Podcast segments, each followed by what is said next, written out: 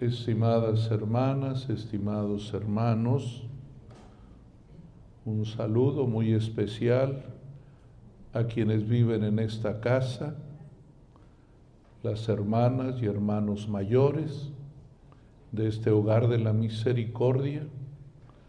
Un saludo también muy afectuoso a las hermanas que conducen esta casa. También gracias a las hermanas carmelitas que están en otro centro igual que este, atendiendo también hermanos mayores. Gracias a todos los amigos, a los que siempre se preocupan por este, esta comunidad de hermanos que están aquí en el hogar de la misericordia. Desde luego que me uno a la alegría de las hermanas misioneras marianas por este centenario de su fundación. Hace un año, cuando vine a la apertura de la Puerta Santa, les decía que tengo un afecto muy especial a esta comunidad de hermanas marianas, porque un servidor, fui del clero de Querétaro y estudié en el seminario de esa ciudad en el que las hermanas por décadas han ayudado al seminario. Tuve así el recuerdo, así aunque un poco ya medio borroso, de haber conocido a la fundadora, la Madre Clemencia, y desde luego después conocí prácticamente a todas las superioras hasta que dejé de vivir en Querétaro, ya hace 23 años que no me nombraron obispo para la diócesis de Tacámbaro en Michoacán. Así pues me uno a la alegría de las hermanas y ya les pedí disculpas porque el próximo 17 de este mes de febrero, que tienen la gran celebración en la ciudad de Querétaro, no podré acompañarles por otro compromiso que tengo y que no puedo modificar. Así pues, muy contento de venir a este cierre de este año jubilar para agradecerle a Dios el carisma recibido por los fundadores, pero de modo especial por la Madre Clemencia. Hoy la palabra de Dios nos ayuda a apreciar este don, este don que como la Virgen María, quien es la patrona principal de la comunidad de las hermanas misioneras, fue siempre obediente, siempre escuchó la palabra del Señor. Dicen los evangelios, ella todo lo escuchaba y lo guardaba en su corazón. Diríamos que ella es la primera en la fila de este milagro sorprendente que hace Dios cuando le habla a las personas, hombres y mujeres. El Evangelio nos reporta hoy aquella palabra que sin duda haber sido impresionante para los que lo escucharon, cuando encontrándose con aquel sordomudo, le dice, Efetá. Pocas palabras tenemos en los evangelios que estén en la lengua que hablaba Jesús. Cristo hablaba lengua aramea, no hebrea, sino lengua aramea. Los evangelios se escribieron en lengua griega, en su original, pero algunos de los evangelistas conservaron poquitas palabras tal como las dijo Jesús en su lengua materna. Recuerdan siempre esta palabra, efetá, que en lengua aramea significa ábrete. Pero hay otras dos bien importantes que recordaron ellas también cuando le hizo el milagro aquella adolescente de 12 años que había muerto y Cristo la resucita. Le dice, talita cum, que quiere decir, niña, levántate. Pero hay una, la más importante de todas, que conservó la iglesia primitiva. Cuando Cristo se dirige a Dios su Padre, en lengua aramea y le dice Abba, que significa papá en sentido afectivo, que puede ser papi, que puede decir papacito. Esa palabra también la conservaron los evangelistas y fue transmitida a las primeras comunidades de tal manera que el mismo apóstol Pablo dice que la comunidad le decía a Dios Abba, es decir, papá. Esta palabra que oímos hoy, Efetá, les dije, no solamente se refiere a aquel milagro puntual que hizo Jesús con aquel sordomudo, sino que esta palabra adquirió un simbolismo tal que pasó a ser parte de toda experiencia de los creyentes que saben oír a Dios. Por eso les dije, la Virgen María es la primera que sabe oír que sabe escuchar. El Señor siempre le decía a su pueblo, Israel, escucha Israel, el Señor es nuestro Dios, Él es el único Señor.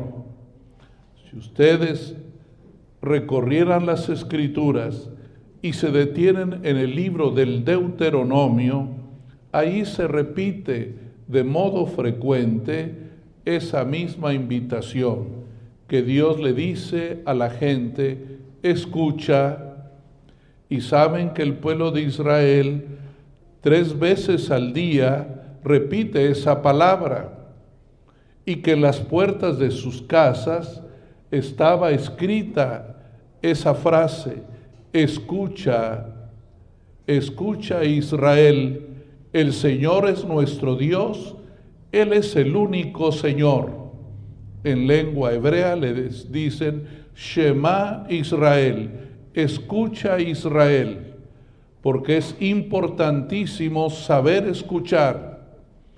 No se refiere solo a ese impedimento físico de no oír, que también con los años se nos deteriora.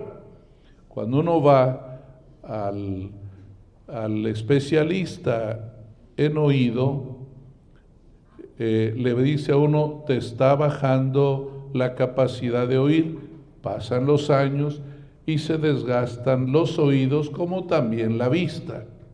Pero lo más importante es esa capacidad espiritual de saber oír.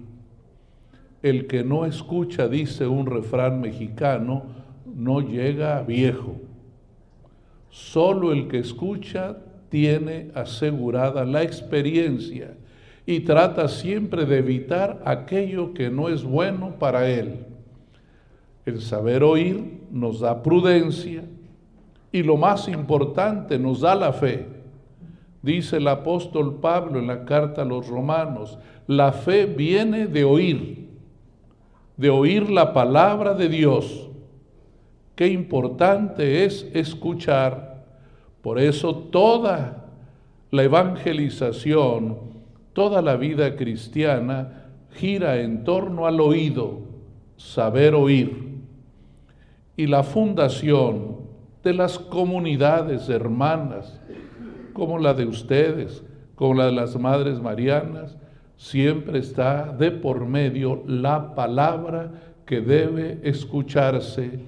Las hermanas marianas se dedican a la educación, se dedican a las misiones, pero también a las obras de misericordia como esta casa que hoy estamos agradeciendo a Dios, porque solamente es misericordioso el que sabe oír, el que escucha el dolor del pueblo de Dios. Pásale, Padre Nico, siéntate.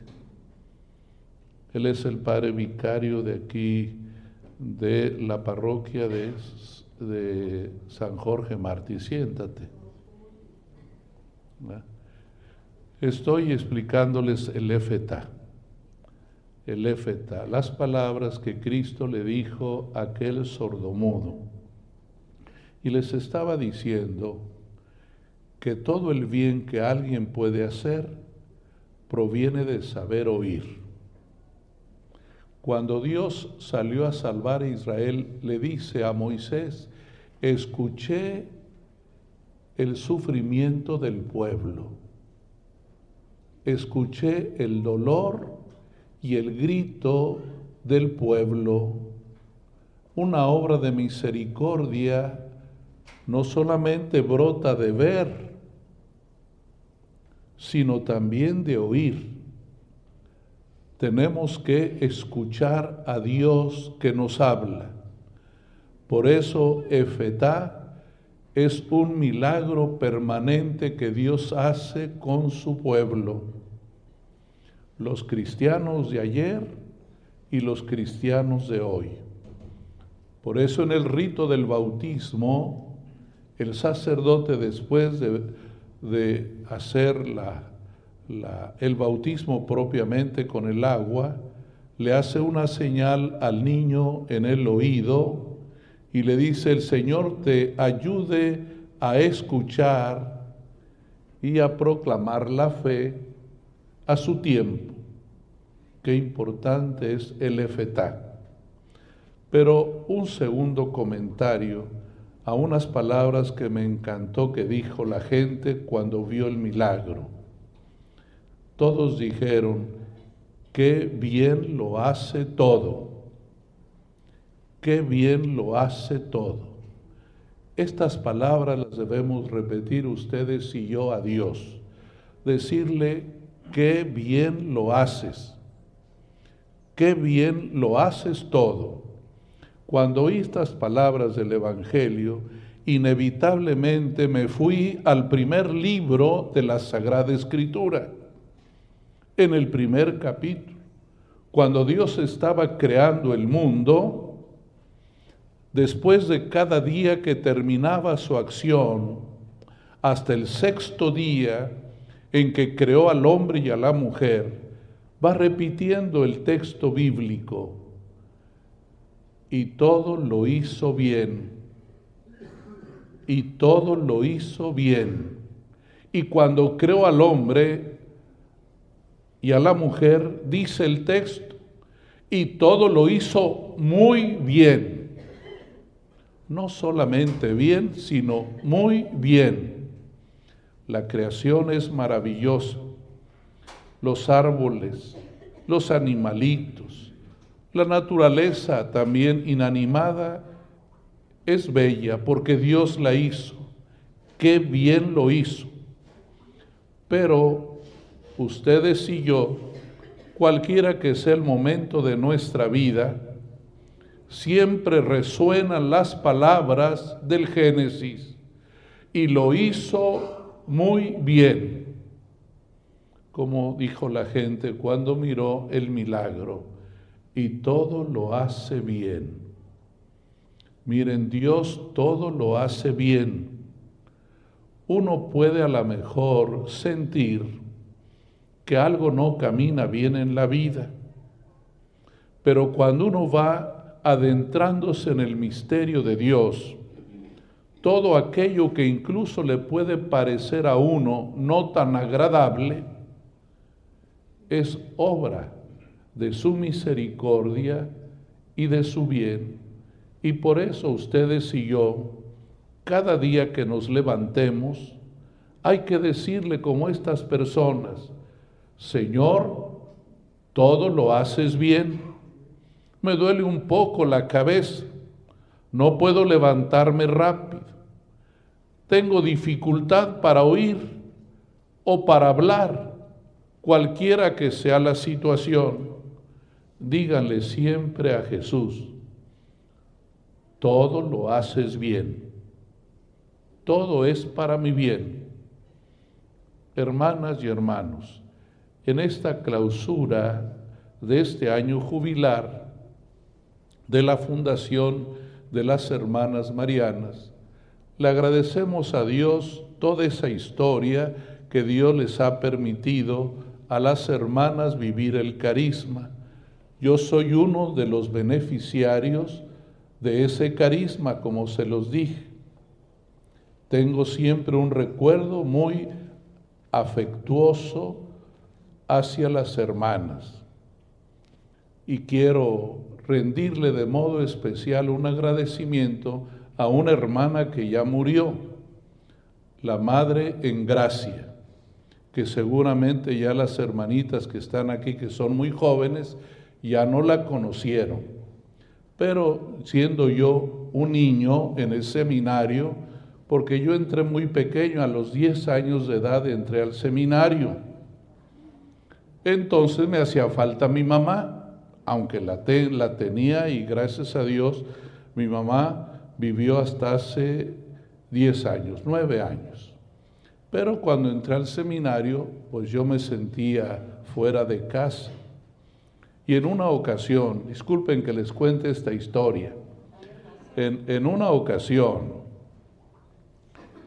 alguien se llevó o se perdieron, se perdió mi traje de baño.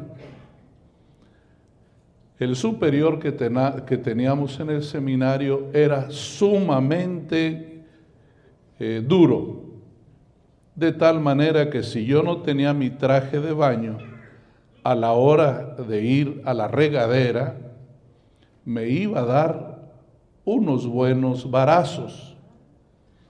Entonces yo me puse preocupadísimo y casi sin que me hiciera nada ya sentía que las lágrimas se me salían. Y no sé cómo la Madre en Gracia supo de esa tragedia para mí. En aquella época no podíamos ver a las hermanas así directas.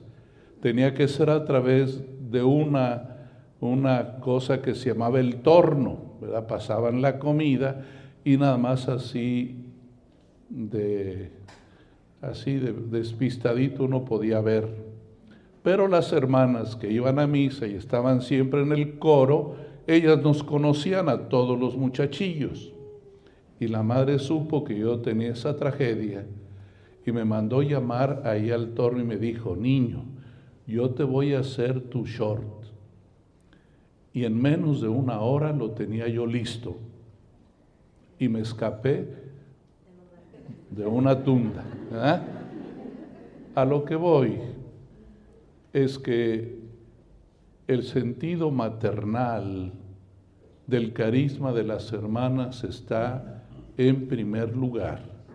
Y por eso no me extraña que ellas estén al frente de esta casa hogar porque es parte de la herencia de su carisma, mirar a todos con la ternura maternal de María, que es la patrona principal de la comunidad.